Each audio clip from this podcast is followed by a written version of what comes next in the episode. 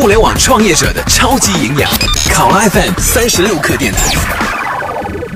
这里是考拉 FM 三十六课，欢迎收听，我是浩南。微信这块肥沃的流量之地正在被许多公司绞尽脑汁的追逐。然而，微信看似严苛却并不明确的规则，往往会让这种努力付之东流。七月十六号上午，名为柏拉图 App 的微信公众号开发了一款性格标签测试产品。用户在关注微信公众号或者下载 APP 之后，可以进行测试。这款应用鼓励用户把最终的测试结果分享到朋友圈。短短几个小时，这个小游戏已经在微信朋友圈刷屏。有未经证实的网络截图显示，柏拉图内部人员透露，这次活动让柏拉图 App 微信公众号在几个小时内就吸引了几百万粉丝关注，同时应用本身的关注度也随之提升。但好景不长，中午十二点左右，该公众号显示被微信封禁。而制作图片的链接也因诱导分享被屏蔽。对此，微信给出的对应解释是：如果微信公众账号有发布签类测试行为，包括发布新年签、大学测试、星座测试等信息，微信公众平台将视情节对违规公众号进行删除关注用户及封号处理。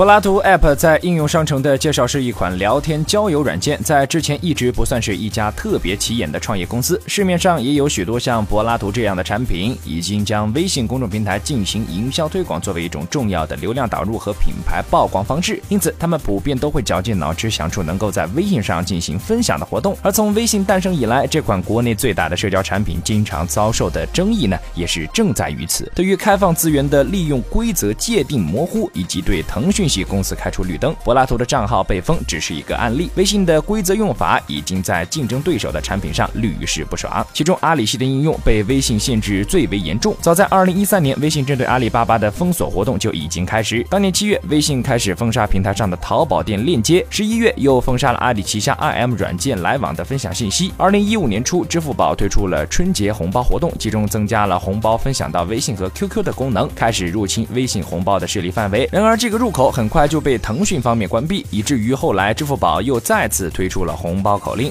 而每一次，微信似乎都以保护用户体验这样冠冕堂皇的理由，将封杀行为讲得圆满。但一个可以轻而易举击破腾讯这个逻辑的证据，在于微信对于腾讯系产品营销管理的区别对待。好了，以上就是我们今天节目的全部内容，欢迎订阅收听，下期见。